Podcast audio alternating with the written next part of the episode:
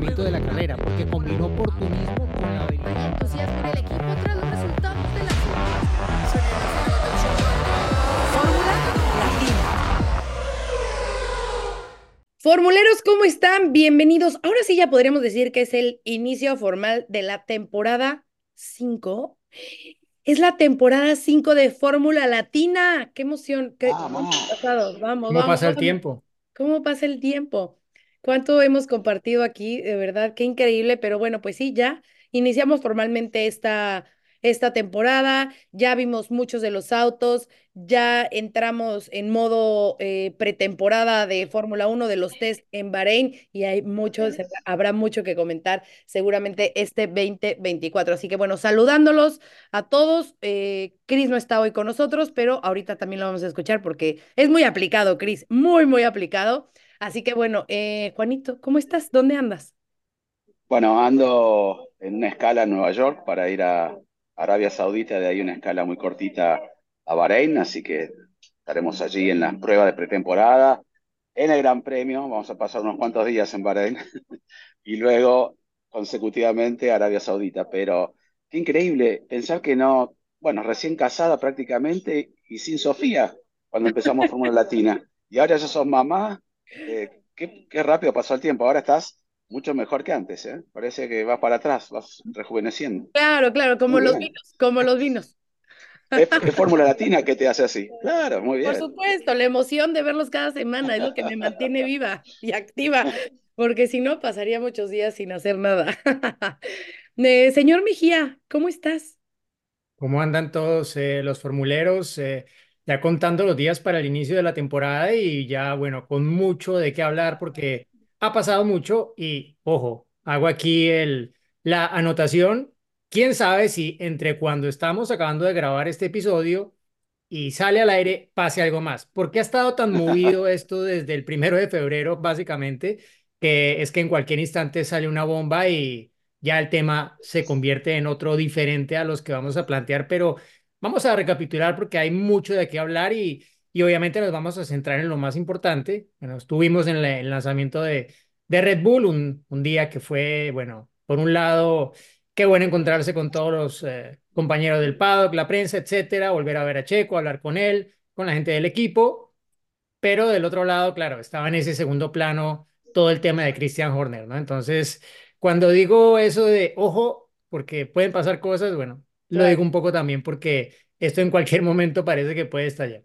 Una olla a presión. Claro, estaba haciendo como que voy haciendo mis notitas de los temas que me van pareciendo importantes según va apareciendo para tenerlos siempre en la memoria y de verdad los iba escribiendo y yo decía, ¿de qué servirá que escriba yo todo esto si a lo mejor lo que veamos incluso en el test ni va a ser lo que, lo que yo estaba anotando, ¿no? O sea, cambia tanto, eh, pero sí, efectivamente, yo ando aquí en, en Daytona esperando que puedan dar inicio las 500 millas. eh, la, la lluvia hizo de las suyas, entonces se cambió la carrera de domingo a lunes y, eh, bueno, pues aquí esperando a que, que pueda, que pueda arrancar y disfrutar de una de las mejores carreras que hay en, el mundo. Eh, a ver, ahora sí, entrando de, lleno, vimos muchas cosas, muchas cosas en estas presentaciones, otros como McLaren que decidieron mejor no mostrar tanto y sobre todo creo que lo que más nos sorprendió a todos fue ese Red Bull, ¿no? Cuando pensábamos que eh, ya no había para dónde evolucionar ese eh, RB eh, del año pasado que lo ganó todo, ¿no? O sea, que, que diríamos, a ver, es un Ojo, Gis, ojo, porque ahora RB puede confundirse. Ay, claro, claro, tienes toda la razón.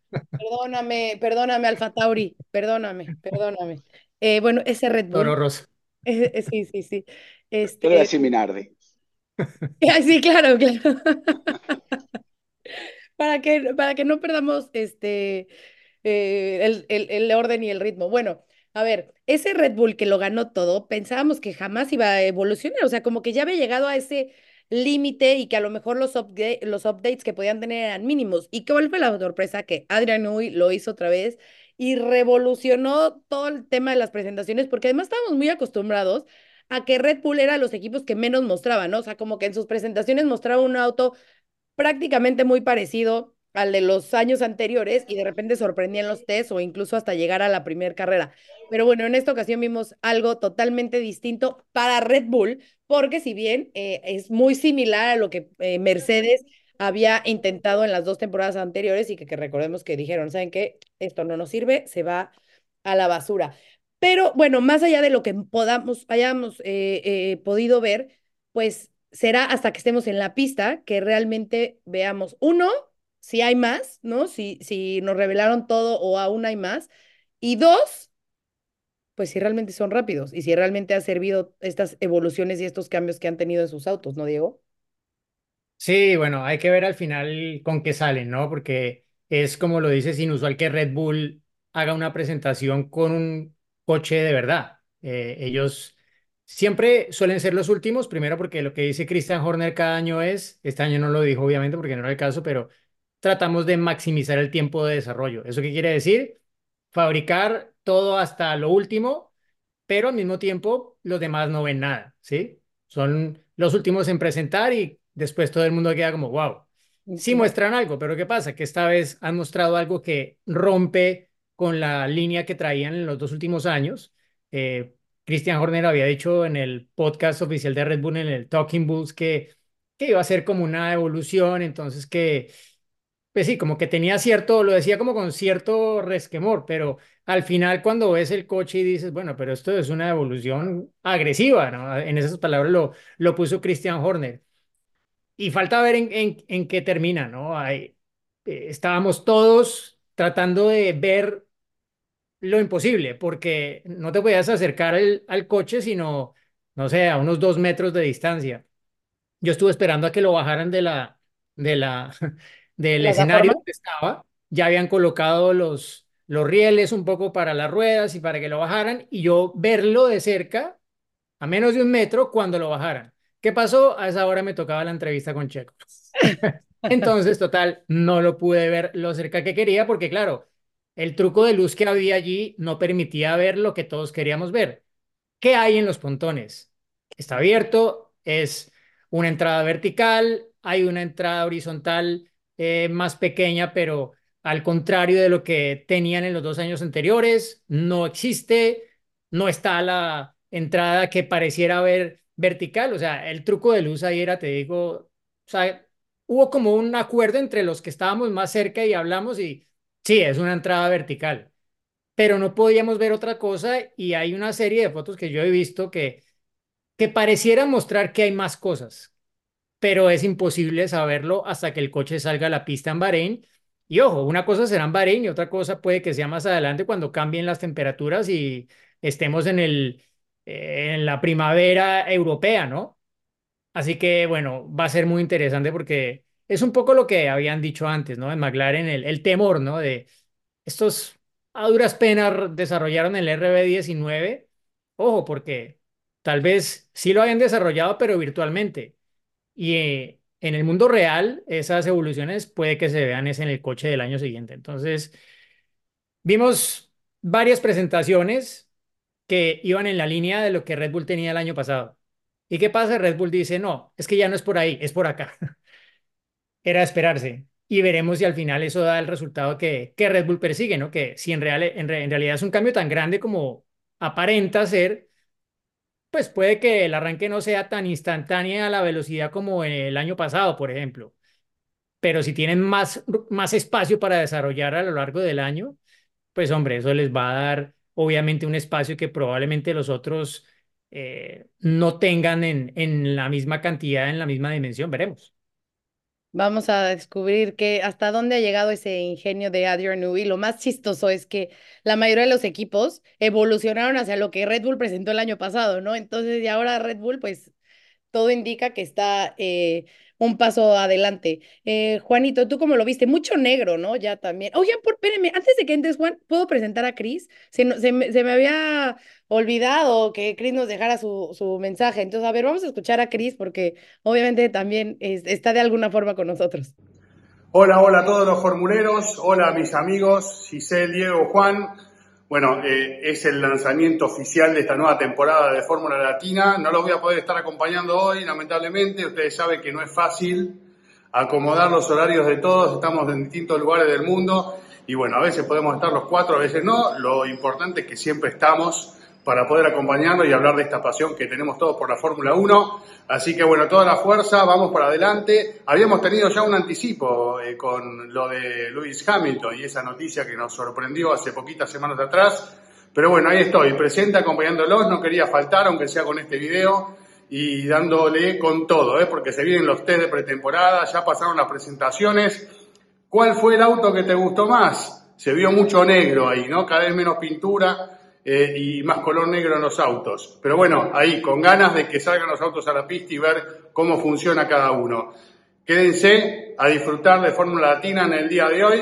Chao chicos, nos vemos pronto. Y bueno, sí, eh, es de esperarse, por eso ya el año pasado veíamos esos liveries o por lo menos diseños o como quieren llamarlo, eh, donde predomina la fibra de carbono para evitar ¿no? algún tipo de peso con la pintura, pero bueno, algunos sorprenden, y le dan un poco de, de, ese color tan característico como el caso de Mercedes, ¿no? Que vamos a hablar seguramente ahora, pero para agregar a lo de Diego, obviamente siempre sorprende a Adrian Newey. Ahora, cuando sacó este concepto Mercedes, ¿no? Inclusive, ni bien se vio en pista, ya se veía ese cubre motor al estilo Mercedes y uno decía, ¿qué están haciendo? Eh, Mercedes también. ¿Ustedes creen que cuando presentó el auto Mike Elliott o hicieron todo esa presentación y esa por lo menos esperanza de que podían hacer funcionar el auto, no pensaban que iba a ir rápido? Calculo que sí, no van a tirar dos años eh, por la borda.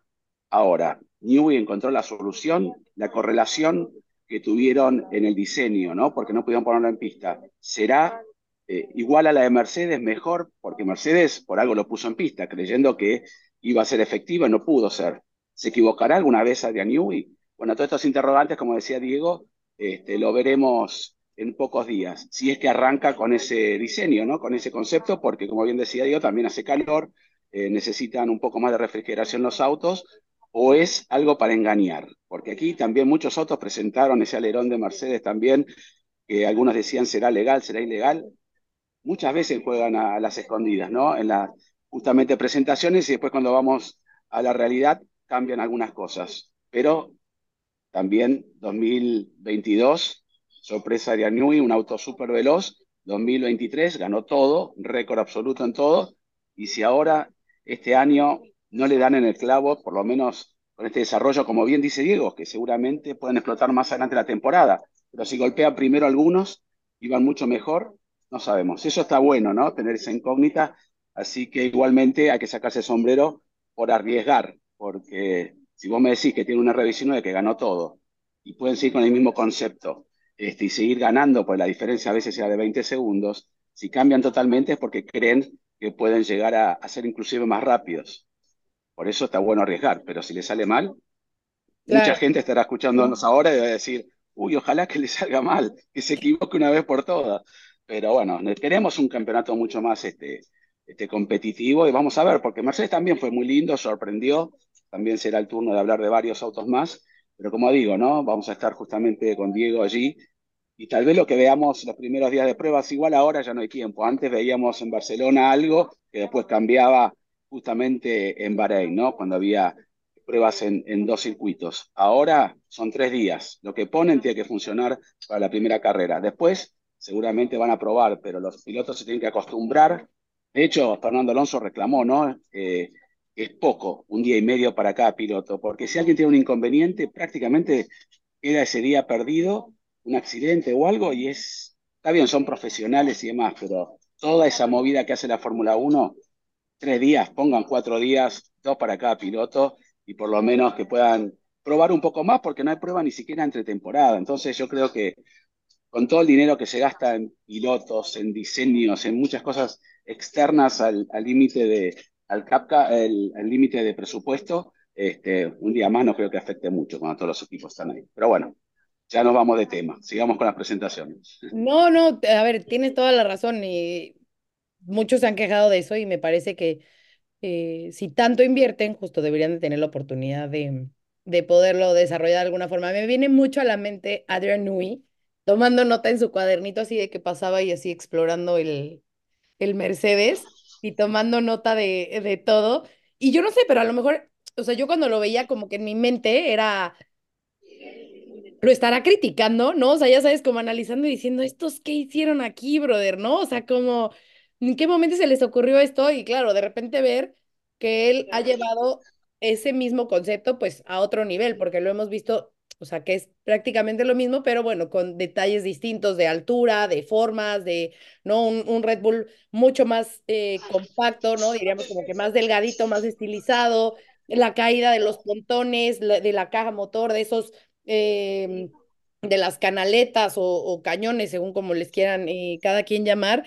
Entonces sí, eh,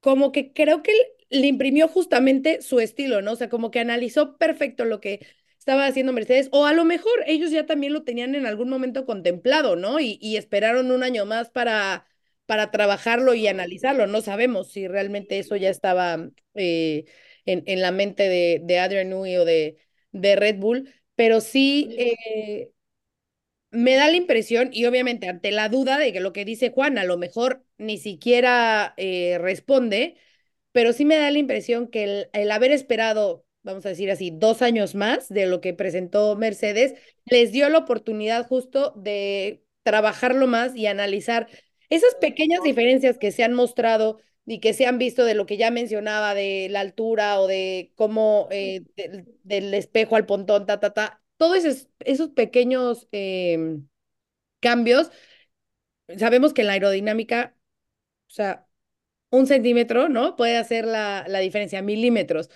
Eh, me da la impresión que eso va a hacer lo que funcione bien. No sé, como que siento Vamos que a ver, o este sea, les va, o sea, rinde frutos, ¿me explico? es que yo, yo me acuerdo que a, a una vez le preguntaron por lo de, por lo de Mercedes cuando salió por primera vez el concepto y si no me equivoco, ellos dijeron que lo habían explorado de alguna forma, algo por el estilo, pero que no, no le veían. Y ahora pues lo, lo, lo estarían adoptando aparentemente, ¿no? Porque el problema es que, claro, eh, lo que mencionaba Juan antes, había antes test de Bahrein, eh, pero antes estaban los de Barcelona, que cuando se hizo el gran cambio reglamentario, eso fue como un shakedown y no fue llamado un test propiamente. Claro. Y Mercedes llegó a ese shakedown con pontones y los pontones desaparecieron para el siguiente test, pero ya el concepto estaba hecho, pero Claro. simplemente que hicieron ocultarlo en la primera prueba y ya llegar allí cuando ya realmente pues los rivales, digamos, lo tenían menos tiempo de reacción y detrás estaban, pues claro, salieron a Barcelona y cuando vean lo de Bahrein. Y lo triste fue que la sorpresa fue para el propio Mercedes cuando vieron que el coche no funcionaba ni de cerca, como decían las simulaciones. Puede pasar, pero extrañaría que ocurriera en el caso de un Red Bull que aparentemente tiene tan resuelto esto de la correlación que cuando coloca algo en el coche, funciona, es inmediato. Requerirá algo de ajuste, pero no es como que lo colocan y esto empieza a ser otra cosa completamente diferente a la que decían las simulaciones. Eso no le ha pasado a Red Bull hace mucho tiempo, ¿no? Las herramientas que tiene ahora son las mismas que tenía cuando diseñó los coches de los dos años anteriores. Entonces no es que como que pueda haber ruido de que ahora están usando otro túnel de viento, como es el caso, por ejemplo, de McLaren, eh, o lo que va a pasar luego con Aston Martin. No, es, sale de, de la misma gente y de los mismos eh, mecanismos, herramientas técnicas con las que han dominado los dos años anteriores. Entonces, claro, extrañaría mucho que, que se atrevan a tomar un rumbo sin tener la seguridad. Creo que Max Verstappen también lo dijo.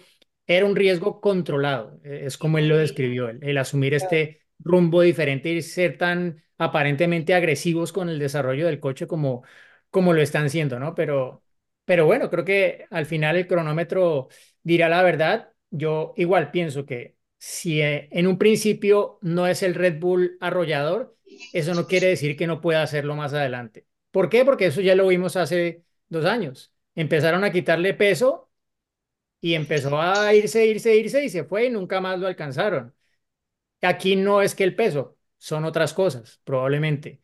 El entender más el concepto que están tomando y extraer más, ser de pronto más agresivo ya con lo que han implementado, porque lo entienden al detalle, a cabalidad. Entonces, eh, sí, yo creo que por eso le daría, digámoslo, un poco de espacio a, a lo de los test diferente a lo del año pasado, cuando claramente el, el coche era una evolución del, del RB18. Aquí también lo es, pero aparentemente adoptando unos conceptos que, que cambian bastante la línea de lo que traían en las últimas dos temporadas. Pero hubo más que Red Bull, a ver. Mucho más que Ahora- ver y hubo mucho más que no vimos, sobre todo de McLaren. Claro. Pero yo, para agregar nada más, solo digo y estoy de acuerdo, ¿no?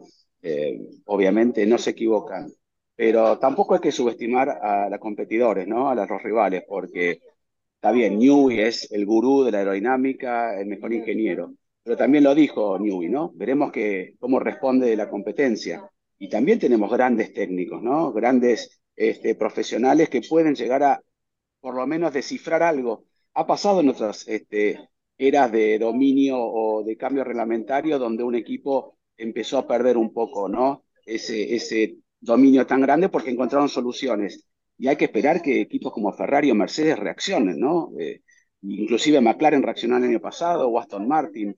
Esa es un poco la esperanza, porque es lo que quiero sembrar. Eh, todo el mundo me pregunta o nos preguntan a nosotros en Fórmula Latina, ¿va a ser otro año de dominio de Red Bull? Y seguramente, ¿no? Hasta que no haya un cambio grande con los motores y demás. Pero bueno, eh, uno tiene esa esperanza de que soluciones que puedan acercarlo, ¿no?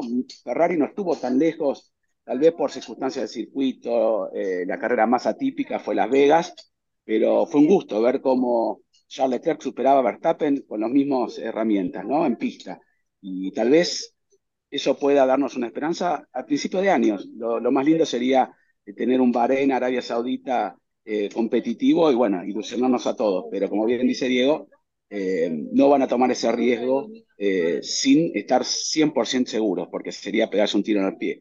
Pero bueno, a veces algo puede fallar. Y también todo esto que está generándose, si quieren lo hablamos luego, eh, como bien decía Diego, esto es una a presión, algo puede llegar a afectar al equipo. Hay algo adentro que, no está funcionando, ¿no? A nivel eh, lo que ha pasado con estas denuncias y demás, que seguramente Horner está tranquilo, habló con algunos medios, dijo que no puede hablar, pero que está totalmente tranquilo, negó todo, pero sigue. Que la Fórmula 1 se exprese también es algo importante, Ford lo ha hecho, o hay una preocupación. Si no fuera nada y fuera un rumor y, y no pasó nada, un socio como Ford no estaría haciendo un comunicado, o por lo menos eh, teniendo esa preocupación de que quieren que se resuelva. Y la Fórmula 1 también lo ha dicho, ¿no? Y no va a hablar más del tema. Pero eso de alguna manera puede afectar también al funcionamiento del equipo. Una distracción, no sé, son todos profesionales, pero sería un golpe durísimo si realmente se puede llegar a confirmar. Por eso no quiero hablar porque estamos hablando sobre eh, todos teorías o por lo menos información que tal vez no es verdad. Sí, especulaciones, muy bien la palabra. Pero que hay un proceso, hay un proceso, ¿no? Y uno lo puede ver en el, Diego va a tener seguramente mucho más esta referencia en el body language, en el comportamiento. Horner no es el mismo Horner con esa seguridad. Está un poco, para mí, ¿eh? lo que yo vi en las entrevistas, cómo, cómo habla, eh, no sé, está preocupado. No sé si vos tenés la misma sensación, Diego, o lo viste totalmente tranquilo, como que nada está pasando y que va a ser toda una solución. Entonces, para evitar especulaciones, no quiero hablar más, pero hay algo, hay algo que no funcionó, ¿no? Y esa mancha, a veces después es difícil de, limpiar. Eh, no sé, eh, vamos a ver, pero ya está. Eh, quería decirlo porque si no todo el mundo, no pasa nada, todo mentira, le hicieron la cama, ¿viste? Todo es así.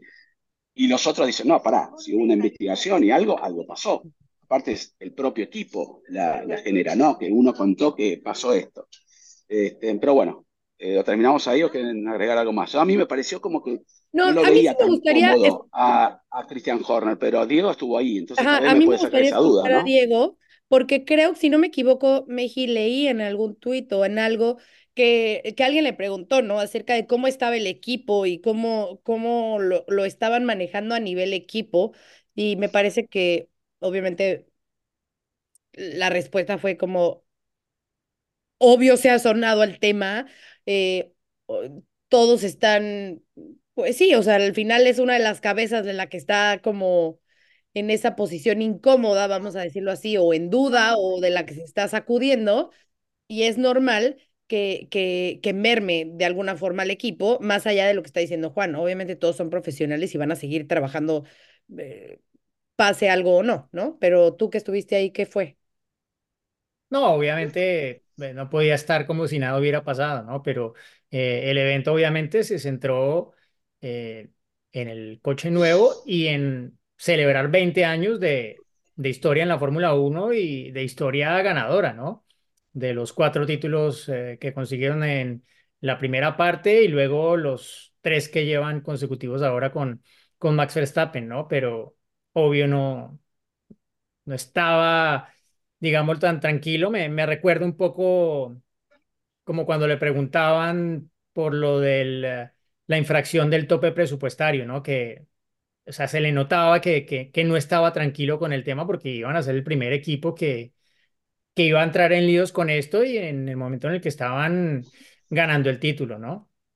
Entonces, eh, sí, a ver, a ver en, en qué acaba todo el tema, pero obvio, un medio, más allá de los motivos que pueda tener o de dónde pueda venir la información, etcétera, un medio no, no creo que vaya a sacar cosas como las que han publicado sin tener pruebas, ¿no? Entonces, veremos en qué acaba todo esto. Esos temas son muy complicados eh, y entrar a especular de, de una cosa u otra Mm. es, es inútil. Entonces, tiempo al tiempo, como decía, igual, mientras acabamos el podcast puede pasar algo, pero al final es, eh, es un tema obviamente que está ahí latente, que estuvo todo el tiempo como en segundo plano durante la presentación, pero que 24 horas después de que estaba en segundo plano pasó a primero porque eh, el periodista que estaba eh, ahí en la presentación, de hecho, eh, al día siguiente publicó más detalles de, la investigación y de todo lo que ha ocurrido, ¿no? Entonces, a ver en qué acaba todo el tema, pero obvio es, es eh, un poco también se lo preguntaba a Horner y es un momento en el cual se vuelven el objetivo, ¿no? Y, y Horner, pues es alguien que ha ganado mucho poder dentro de Red Bull, que se ha vuelto una figura pública también por su rol en Drive to Survive, etcétera. O sea, es, los team principal de, de la actualidad, sobre todo de ciertos equipos, eh, son mucho más personajes públicos que lo que eran 10 años atrás, gracias a Drive to Survive. Y esto Sí, cinco años, obviamente o sea. hace que cualquier cosa que pase con ellos sea, pues también mucho más... eh, importante y tenga mucha más relevancia que lo que ocurría unos años atrás. Bueno, a ver, y ahora vamos a hablar un poco de Mercedes, que Juan también quería hablar del tema. Número uno, me imagino las caras cuando ha de haber visto el, el Red Bull, ¿no? De, ¿qué es esto? ¿No? ¿Cómo? ¿Qué? ¿Qué concepto es este? Pero bueno, eh, más allá de, de eso, eh, también es, recordemos que es como el tercer año en el que están buscando estar en la pelea. El año pasado ya se decidieron de ese, de ese concepto y, y regresaron a un, a un concepto más común, por decirlo de alguna forma, ¿no? No tan distinto como lo que, lo que habían hecho y este Mercedes que han eh, presentado, bueno, pues tiene eh, un morro distinto, también la cuestión del alerón delantero. Hoy me sorprendió mucho esta parte de, de muchos de los autos que, que, vamos a decirlo así, la nariz del, del auto eh, como que empieza en el segundo alerón, ¿no? Ese es uno de los cambios más, eh, más visibles que vimos en la parte de, de, de varios morros, por decirlo de alguna forma. Eh, quiero ver qué tal eh, funcionan. Pero bueno, volviendo al, al Mercedes. Eh, cambios en el end plate, cambios, déjenme ver qué más. La suspensión trasera también es un cambio importante que tiene el, el Mercedes. Eh, y que esperan, ah, y también la cuestión del habitáculo, ¿no? De moverlo un poquito, que era algo de lo que muchísimo, pedía Hamilton, sí. muchísimo se peleaba 10 Hamilton. centímetros.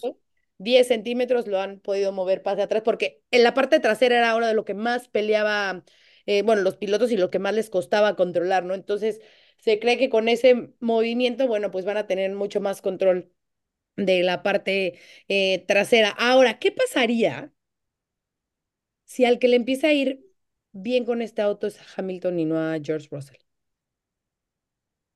Bueno, eh, yo eh, lo, dijimos la vez pasada, ¿no? Eh, de alguna manera no, no existe un compromiso ni una ni algo en conjunto entre Mercedes y Hamilton, pero responderle con un, octavo campeonato que tal vez nunca logre con Ferrari o sí, te lo dejo con ocho títulos, eh, tómalo Ferrari, te llevas el uno, mm, no sé, pero tampoco creo que si le va muy bien de arranque de temporada, hemos visto cambios de, pilotos otros equipos ya confirmados casi un año antes, y la información comienza a mermar más a mitad de temporada. Si Hamilton a mitad de temporada está 50 puntos delante de George Russell, no van a decir, bueno, ahora no gana más Hamilton ni tampoco nosotros. Eh, yo creo que va a ser una evolución, seguramente eso es natural, que se le vaya privando información, sobre todo para el próximo año, ¿no? Pero si el auto es competitivo, van a tener que darle un auto igual a Hamilton que, que a Russell. Y Hamilton tendrá la excusa perfecta, si no, ¿no? No, no pude ser campeón por, porque Mercedes me privó de, de los datos que tengo y fue, fue Russell, ¿no? Porque también es, es eh, algo que le puede llegar a jugar a favor si no tiene un buen rendimiento. Pero yo, para agregar esto, ¿no? Eh, Red Bull. Eh, Red Bull Powertrains tiene un motor Honda, que es fantástico. Ahora, cuando haya un cambio, eh, Honda le va a dar toda la información a Red Bull Powertrains y decir, mira, vamos a hacer esto en el 2026. En algún momento también le va a sacar información todo es así, ¿no? Lamentablemente, eh, los equipos, a medida que van cambiando los pilotos y demás, este, si Alonso firma con Aston Martin, que Aston Martin le va a decir todo a Alonso y llevárselo a Mercedes, bueno, son cosas que van a pasar y son más especulaciones. Yo creo que es muy importante las primeras carreras, cómo se sienten, dónde está Hamilton de George Russell eh, y viceversa, si es que el Mercedes es competitivo. Volviendo un poco al Mercedes, me gustó volver ese ese color, el silver, ¿no? El, plateado, eh, porque le dio un, un, lindo toque al auto, ¿no? Con el negro que predomina en todos lados con la fibra de carbono. Y ojalá que todos esos grandes cambios que hizo Mercedes tengan por lo menos efecto. Y, yo no digo que no, que no va a ganar Red Bull, pero no que gane 22 carreras eh, de, todas las carreras. o sea, que haya más competitividad. Sucedió en el pasado, ¿no?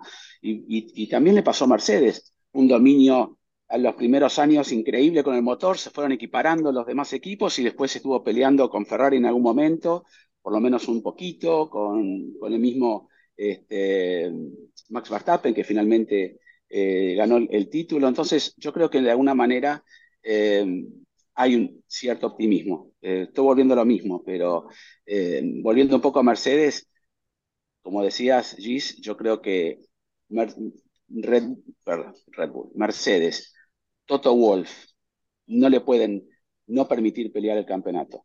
Que le saquen información y demás, seguramente va a pasar, pero tampoco el piloto se está llevando un... Eh, hay cambios de, ¿no? De Danfalos fue a Aston Martin, no se llevó, no se pueden llevar un una maletín también. Hamilton no es que es ingeniero, va a decir, uy, mira, yo vi esto y esto y esto. Es casi un ingeniero, pero me refiero que hay muchos datos que no, que se pueden ocultar. Así que ojalá que que sea... Lo mismo va a pasar con Carlos Sainz, ¿no? De alguna manera. Bueno, los memes que está... Me encantan los memes que va Carlos Sainz adelante y le dicen, dale el, lugar a, Charles Leclerc y lo choca, eh, eh, hace así con el auto. Eh, va a estar entretenido, ¿no? Vamos a ver cómo rinden, pero mirá si está adelante. Carlos Sainz de Charles Leclerc por bastante y Hamilton de Russell. Lindo problema tienen ah, por delante los equipos. Claro, claro. Sí, yo Eh, creo que, a ver, en, en cuanto a Mercedes, eh, no sé, yo creo que más allá del tema de la dinámica de los pilotos, creo que va a ser eh, interesante ver si el acabar tomando esta dirección diferente con el coche les da lo que buscan, ¿no? Ellos, tal vez siendo realistas, creo que, y Toto Wolff lo ha puesto un poco así, decir que ellos pueden volver a pelear el título este año es como pedir demasiado, ¿no? un objetivo más realista para ellos sería intentar volver a pelear por victorias más frecuentemente y estar más ahí de lo que han estado en los últimos dos años.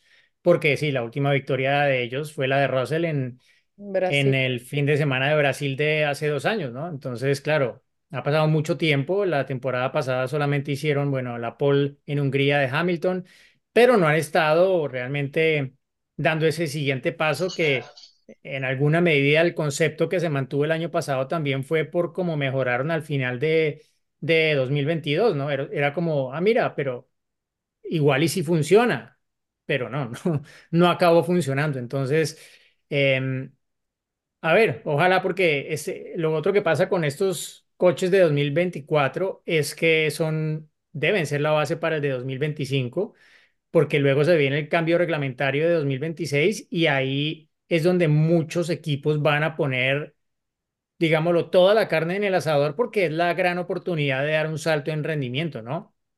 Y quien tenga bien resuelto este año va a poder dedicar más a 2026.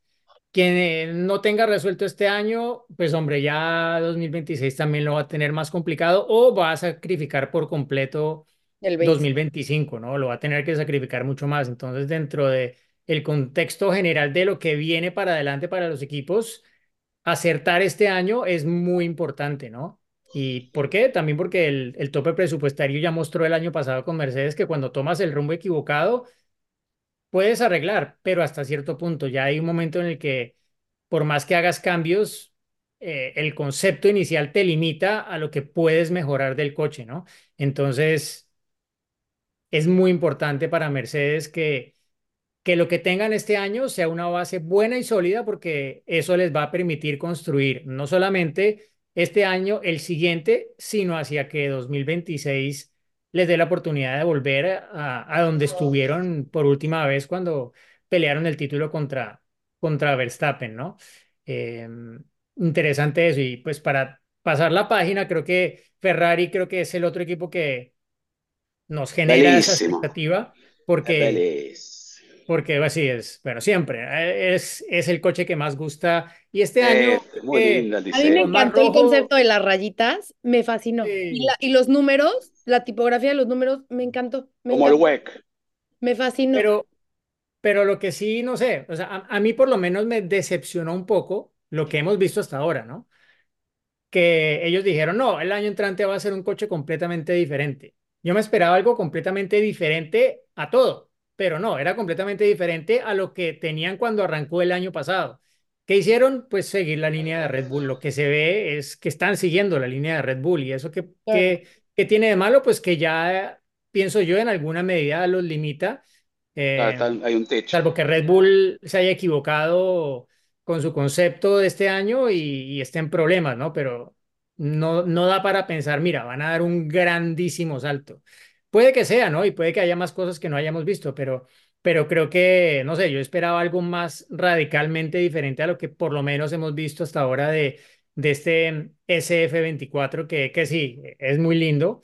Y bueno, sí, un año en el que Leclerc, pues debería ser el líder predeterminado, pero, pero ya veremos la pista cómo coloca cada uno en su sitio, porque durante los últimos dos, tres años ha habido momentos claros en los que, pese a que tratan desde el box de imponer esa, esa verticalidad, en realidad, pues no, no acaba tra- traduciéndose en los resultados porque, porque Sainz es un tipo muy trabajador y que no le importa levantar la voz cuando hay que levantarla, ¿no? Entonces, guys, stop inventing. Stop inventing. A Bueno, ver, ahora, Gis, Sí, algo, Ferrari siendo Ferrari, ¿no? Cuando postean esa parada en boxes con el problema del neumático delantero izquierdo y la tienen que corregir, eh, muchachos, no arranquemos así. Y fue algo que salió por todas las redes y hoy no te perdonan nada, ¿no?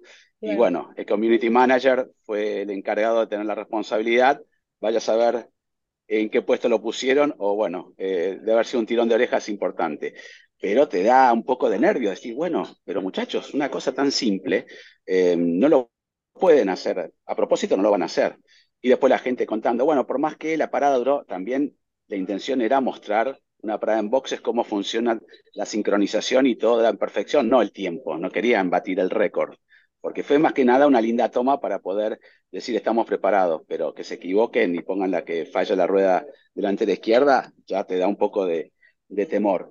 Y hablando de Ferrari, a futuro, yo creo que Ferrari para el 2026 puede tener una, un- siempre ha sido un, un motorista y ahora eh, también su casi banco de prueba en el WEC, que tiene mucho más eh, participación aparte híbrida, le ha ido muy bien, es uno de los motores más eficientes también, puede ayudar al desarrollo de lo que será el 2026 y tal vez por ahí pase algo muy importante, ¿no? Contrario con lo de Red Bull, ojalá que esa alianza con Ford sea excelente, pero va a haber muchas cosas nuevas. Entonces, tal vez esa transición y con la esperanza de que Hamilton a partir del 2025 con un auto que tal vez, como bien decía Diego, no sea el auto que están esperando, pero apostando todo el 2026, Ferrari tenga esa paciencia que no tienen los tifosi, ¿no? Quieren ganar, después de 2007 nunca más ganaron, y tal vez yo no lo veo también, ¿eh? Este año, pero hay que confiar un poco en, en, esa velocidad del motor, que hayan solucionado los problemas que tenían graves de, de cómo administrar el neumático. Y bueno, todo eso estará a la vista dentro de poco, pero la verdad que si tenemos que mencionar otros equipos, eh, también McLaren, ¿no? Como bien decías al principio, Gis no mostró mucho, es un poco la incógnita a ver qué realmente van a presentar. Eh, fue el equipo que más mejoró el año pasado, a partir de mitad de año, y tal vez tengan también una clave allí. Al resto lo veo todo muy parecido al año pasado, no creo que haya grandes sorpresas. Aston Martin, que no hablamos, eh, esa 33 que era tan hablada el año pasado se fue diluyendo y cada vez ahora dicen que sí, que puede apostar a la 33, pero no lo veo tampoco tan convencidos eh, para esta temporada. Eh, por eso hay tantas, tantas cosas por, por resolver, todo el mundo ansioso. Yo creo que nunca se ha hablado tanto de la Fórmula 1 como en estos días previos, por todos los motivos que explicaron antes, eh, Hamilton, Ferrari, también lo que pasó con Horner, lo que estamos esperando, los diseños, el color negro gente que directamente no veía la Fórmula 1 hace un año, dos años, ya te habla de Fórmula 1. Ha traspasado una barrera que no pasaba antes, ¿no? Obviamente acompañada de las redes sociales de Fórmula Latina, creo que tiene un... yo vi una como una distribución y Fórmula Latina tiene como el 10% de la responsabilidad de todo lo que se está hablando en las redes. Claro. Eh, así que, por favor, vayan sumándose más y más y más, así tenemos este, ya nuestra participación en opinión. síganos. Claro y también con todos los beneficios que tienen, con Grid Rival, con apuestas y demás, Fórmula Latina, dentro de poco ya vamos a hacer este, palabra oficial de, la Fórmula 1. Pero volviendo, y eso lo dije en serio, ¿eh? no, no, no pero volviendo un poco a lo que todos queremos, eh, la Fórmula 1 está en un momento fantástico por distintos motivos y esperemos que sí lo demuestre en pista. No quiero tener un 2023 nuevamente. Eh, Diego me dejó un poco eh, un poquito menos de esperanza con el tema de Red Bull, pero bueno, no, le quiero pinchar el globo a, ¿quién sabe? Ojalá, ojalá que, pase algo. A ver, ya, ya, ah, Perdón, hablando de Red Bull, si lo puedes decir vos. ¿Y qué va a pasar con Checo? Diego también, porque le estuvo haciendo entrevistas allí. Eh, este año, ¿Lo puede poner nervioso a Max Verstappen? Yo digo nervioso porque no es que Max ha madurado como piloto y ha ganado todo y tiene una temporada que tal vez no se repita más en la historia. Pero sabemos que Max, cuando tiene a alguien que le pelea, no es lo mismo que cuando está solo adelante, ¿no?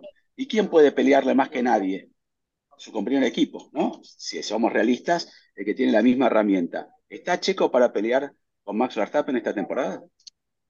Quién sabe, ¿no? Yo creo que la pista al final colocar a cada uno en su sitio, pero creo que de lo que, de lo que pude hablar con Checo y, y un poco viendo más el panorama general, creo que para, para él es un año importante, obviamente. Él ya ha dicho que él quiere seguir en la Fórmula 1, independiente de si es o no con Red Bull, más allá de este año, es su año de contrato.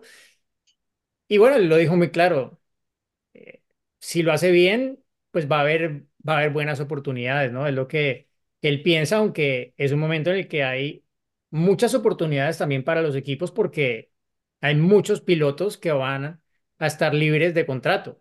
Pero ¿qué pasa? Lo que hizo Hamilton anticipa la, los movimientos. Todo el mundo, y se lo preguntaba a Chico, y me decía, sí, esto se va a mover temprano porque ya, ya hubo uno que movió ficha y... Y ya está abierto. esto se va a resolver pronto, seguramente. Entonces, creo que Checo también, de otro lado, pues está abordando el año con una mentalidad un poco más abierta de, de disfrutar, ¿no? Obviamente, si le preguntan si su objetivo es ganar el título del mundo, pues, hombre, ¿cómo, cómo va a decir otra cosa diferente a eso?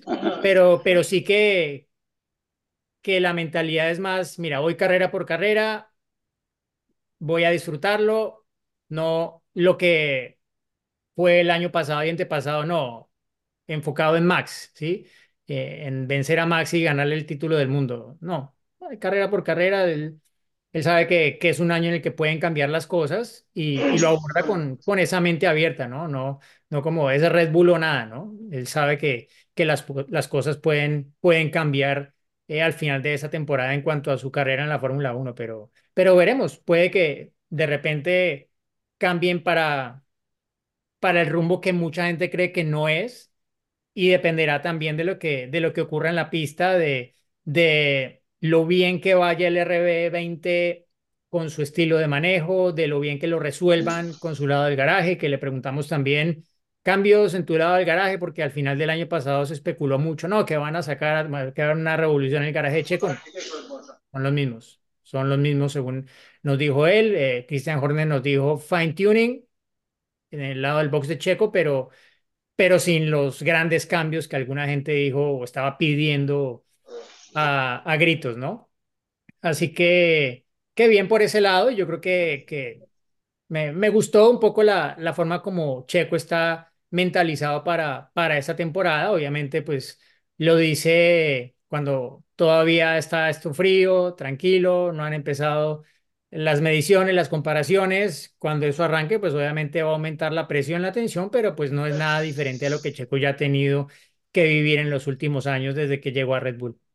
Y no me sorprendería que los rumores empezaran desde ya. Incluso ya, o sea, hay muchos. No, ya empezaron el año pasado. ya se- Entonces, eh, formuleros, básense en, en fuentes eh, fidedignas, en fuentes que realmente están involucradas con el deporte, no vende humos, porque es muy fácil caer en, en, en rumores y en notas que no tienen eh, ni pies ni cabeza, pero que están justo haciendo eso, ¿no? De No, y bueno, a- eh, acelerar y revolotear y, y demás, ¿no? Entonces no, no, no les hagan caso. alguno le va a pegar, alguno le va a pegar. Eh, Si empiezas a, a tener Ah, claro, 18 a tirar cosas, eh, cabos, claro, pues y sí, después van a decir, ah, yo lo, yo lo dije, eh, va a venir eh, Nikita Mazepin a, a Mercedes, o sea, Claro. se tira cada cosa, uno escucha cada ridiculez. Hay una que a mí me gusta que es la de Albon a Red Bull en el 26, quiere decir que el 25 sería un status quo dentro del equipo, ¿no? Si es verdad. Entonces Checo permanecería allí. Pero bueno, eh, son muchas cosas. eh, Alonso, ¿no? Y Alonso le, es el mejor piloto declarando y metiendo donde tiene que meter eh, Poco falta para que regresen ¿no? Alan Prost también, o sea, sí, Pero bueno, Alonso habló con todos y un poco más y lo- también lo van a llamar de Ferrari en lugar de Hamilton. Es, es un, una persona que declara o a su entorno también eh, es muy inteligente y seguramente está en la lista de muchos de los Fernández que de los que más vende, eh, Sí, vende, vende humo, por decir alguna cosa. Tiene justo sí, que pone no, un tweet. A- ayer puso creo que un tweet como con 25 emojis y bueno, la gente así de que eso significa que no sé qué y era como claro, y bueno, a propósito, ¿saben? O sea, como no caigan, está. pero él, él tira una de cal y una de arena, justo que lo hace por eso así. ¿no? ¿Eh? Con Hamilton dijo, primero dijo, ay, no era, yo hace poco era su sueño de toda la vida y después no era el de siempre y después dijo, bueno, es una gran cosa, seguramente va a estar, viste, le da, un poquito y después acomoda. Pero bueno, eh, yo ahora me tengo que despedir porque tengo que embarcar hacia, hacia Medio Oriente. Vale, Eh, te un placer, chicos, ahí. nos vamos, nos encontraremos, iremos a comer este, comida típica libanesa riquísima que te gusta tanto, Giselle. Sí, Eh, ¿qué, co- qué- qué me aconsejas? todo. Pero lo preferido tuyo, Todo, todo, todo. Eh, a mí me encanta el quepe crudo.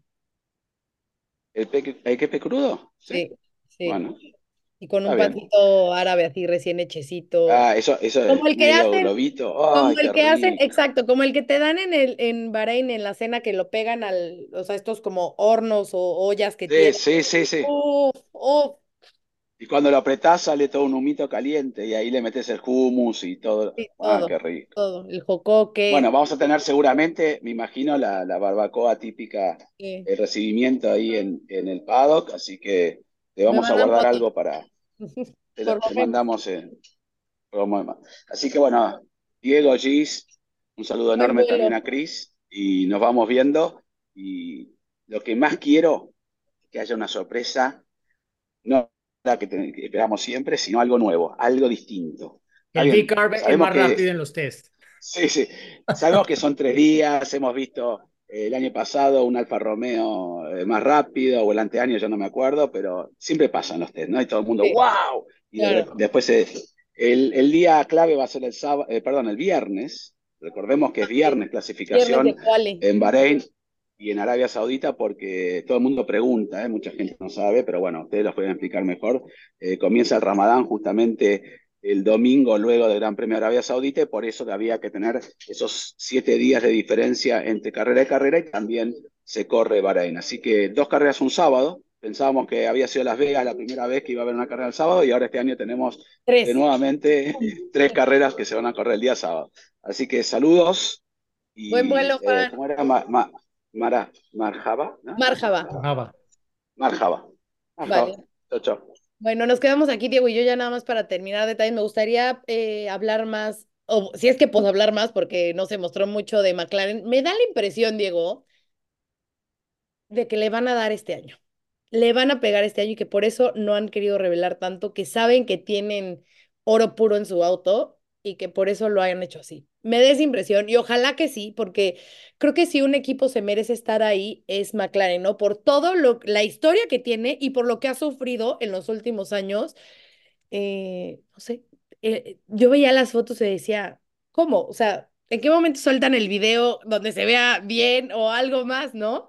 ¿No? Es como el secreto mejor guardado hasta ahora, ¿no? Y, y bueno, ¿o será que no están listos? No, yo voy a ir por la positiva, creo que creo que creo que va a ser muy buen año para Lando y para para Oscar. Muy buen año. Sí, no, el que estaba atrasado era el Williams. Ese sí, Ah, bueno. y en parte por eso no, no, no lo vimos presentado eh, más que la decoración, ¿no?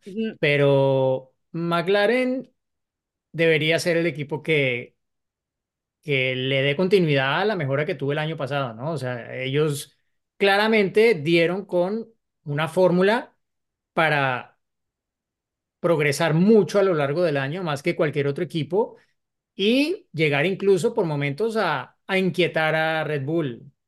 Un movimiento defensivo de Verstappen para defender posición, lo vimos en Interlagos cuando intentó adelantarlo Lando Norris. Eh, hasta ahí llegó, pero bueno, por momentos como que pudo mantener, digámoslo, honesto a, a, Verstappen y a Red Bull al frente. Entonces debería ser un equipo que, que construya sobre eso. Es decir, la correlación aparentemente la, la tiene, encontraron el rumbo, tienen la gente, tienen ahora más gente porque ya está, digámoslo, operativo ese super team que han armado con la gente que han traído de Ferrari, de Red Bull eh, y la muy buena gente que ya tenían. Cabezados por Andrés Stella, ¿no? Sí, pero en realidad es, es un equipo que, que debería estar a la altura por lo menos de lo que vimos en la parte final del año pasado, de alguna forma reparando esos problemas que, que los limitaban en cierto tipo de circuitos, ¿no? Sobre todo en los circuitos con muchas curvas lentas, allí es donde más aparentemente se les complicaban las cosas. Bahrein tradicionalmente no, no ha sido como el mejor circuito para ellos, con lo cual si van muy bien allí, eso ya sería una buena señal, ¿no?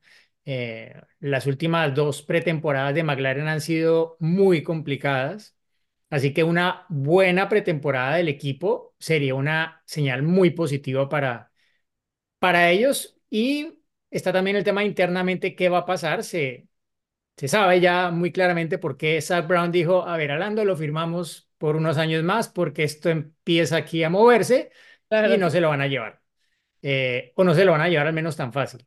Entonces, claro, ya, ya tiene allí su dupla, pero tiene un piloto, Oscar Piastri, que va a estar en su segundo año y que sin duda va a construir sobre lo que fue una super temporada de estreno en la que, recordemos, ganó una carrera, una carrera sprint, pero la ganó. Lando no ganó ninguna, no ha no ha ganado ganado. ninguna carrera en Fórmula Claro. 1 y es su primera gran tarea, ganar un gran premio de Fórmula 1 esa ya le puso el hecho eh, Oscar Piastri, también, bueno, tendrá que ganar un gran premio, pero, pero se la puede poner difícil a, a Lando Norris, pienso yo en, en algún momento por lo que mostró el año pasado, en el que ya hubo momentos en los que Norris tuvo que presionar el botón de equipo, a ver, ayúdenme, Claro. porque está yendo rápido este chico, entonces... A ver, a no, ver cómo, como diríamos en México, sintió pasos en la azotea, ¿no? O sea, Sí, sí, sí, sí, no, y, y eso, eso obviamente puede cambiar mucho las cosas de, de lo que pase de aquí en adelante con McLaren. Entonces, es un aspecto, pienso yo, interesante eh, de, de lo que puede pasar con ellos. Y abordando rápidamente otros equipos, pues mencionábamos antes el, el V- VCARP, como le, le están diciendo en inglés, al Visa Cash App ¿Cómo le vamos a RB, decir nosotros? Por favor, no dime. sé, el segundo equipo de Red Bull. Eh, ¿no? está ahí que, claro, lo que yo decía, si, si ese equipo va muy bien, eso va a ser otro problema que va a tener Red Bull. Porque ya lo hizo saltar eh, McLaren. eh, Zach Brown lo, ha dicho y está cada vez metiendo más leña al fuego con esto de que esto no puede ser. Que en la Fórmula 1 un- una misma compañía sea dueña de dos equipos, eso no, no puede ser, porque eso les permite tener dos votos para todo. Ellos siempre votan igual. eh, entonces, no es justo ni es sano para el deporte que esta situación se mantenga más allá de, de este año y, y lo que quieren también es cambiarlo en los estatutos de la Fórmula Uno, ¿no? Que es el acuerdo de la Concordia. Claro. Veremos si, si se da, pero claro, si el rendimiento de, de este segundo equipo de Red Bull empieza a ser bueno y empieza a meterse ahí Q3, Q3, Q3, eso es otro tema que puede saltar políticamente para distraer a Red Bull de, de sus objetivos. Qué impresión, como todo lo que hay fuera de pista, ¿no?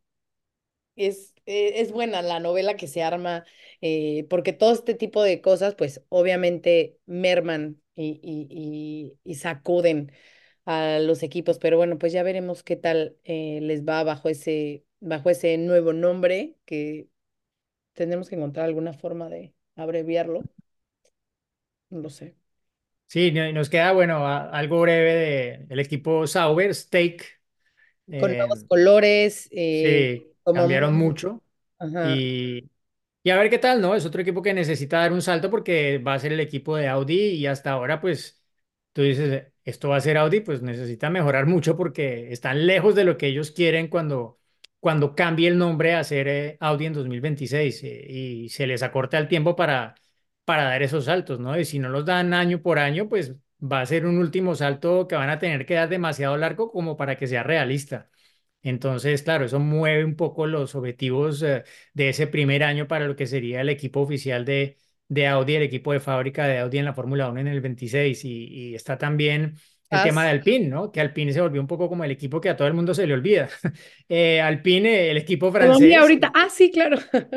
Sí, el equipo que, bueno, tendrán sus decoraciones también diferentes, que ahora también se volvió demasiado negro el coche, perdió esa identidad azul de Francia que había tenido eh, desde que se cambió la marca de Renault Alpine. Eh, sigue siendo el equipo del grupo Renault, sigue siendo un equipo de fábrica, es un equipo que tiene un déficit de potencia con estas, eh, esta motorización y tiene la complicación de que está tan congelado el reglamento que es un interrogante que tanto habrán podido arreglar con temas de fiabilidad para recuperar ese déficit de potencia de 15, 20 caballos que se decía que tenían el año anterior, porque eso obviamente los va a limitar y de hecho pues los únicos podios que consiguieron el año pasado fueron en circuitos o en condiciones en las que la potencia no era tan importante como Mónaco en lluvia, por ejemplo, con Ocon y Sandboard la carrera que más adelantamientos tuvo, pero que tuvo ese tiempo caótico, muchísima lluvia al inicio, tiempo cambiante, y allí Pierre Gasly aprovechó un poco el error de Checo para, para subirse al podio a última hora, ¿no? Entonces, eh, es un equipo que, que necesita como mostrar que las cosas van en, en orden ahora con esta Además, nueva también estructura. tuvieron todo el cambio de, justo de Sí, es estructura, de que director, eh, de directores, tuvieron un, de, de team principal, ¿no? Entonces, Sí, o sea, eh, está ahora al frente Bruno Famán. eh, eh, o sea, cambió todo porque eh, Ale, antes estaba Logan Rossi, que era el hombre que estaba al frente de todo Alpine. Bueno, salió él, salió Osmar Safnauer, salió Alan Perman, salió Pat Fry eh, y alguno más se me queda. Eh, y, y poco tiempo atrás habían salido otros, ¿no? O sea, es que si uno se pone a ver la cantidad de cambios que ha habido en el equipo de Enstone, que antes era Renault y ahora es Alpine es demasiado. Entonces, tener esta, tener como una base sólida para construir cuando estás teniendo tantos cambios es muy difícil. Y este año es el primero de la gente que está ahora. Entonces, como que no se puede pedir, pedir mucho este año y tampoco pienso que el equipo, claro, ellos tendrán sus objetivos, pero, pero es difícil ver que puedan como dar un gran salto este año. Uno, con el tema de la potencia y dos, con el tema de los tantos cambios que han tenido como organización eh, en los últimos meses, básicamente desde el verano del año pasado y pues los que arrastran también desde, desde más atrás. Entonces, es un equipo que, que le está pasando un poco, pienso yo también lo de Ferrari, ¿no? La, la política de la compañía, la política corporativa de la marca está como entorpeciendo un poco el andar de, de la organización de carreras, ¿no? Aparentemente, como lo han organizado ahora, va a permitir que esté, digamos, lo más blindado el equipo, eh, pero pues habrá que ver si en realidad eso es así.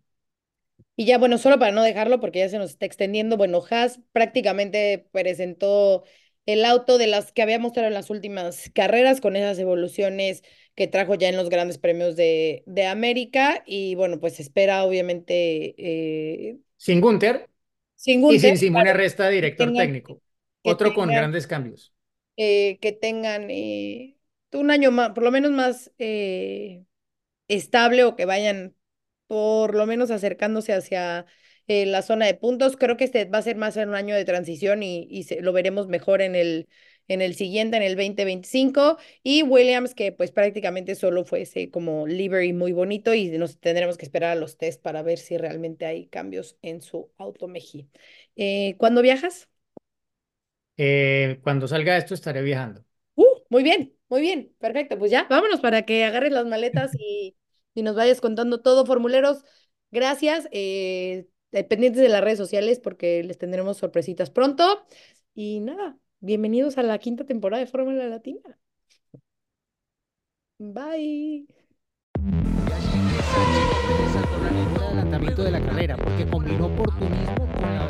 la.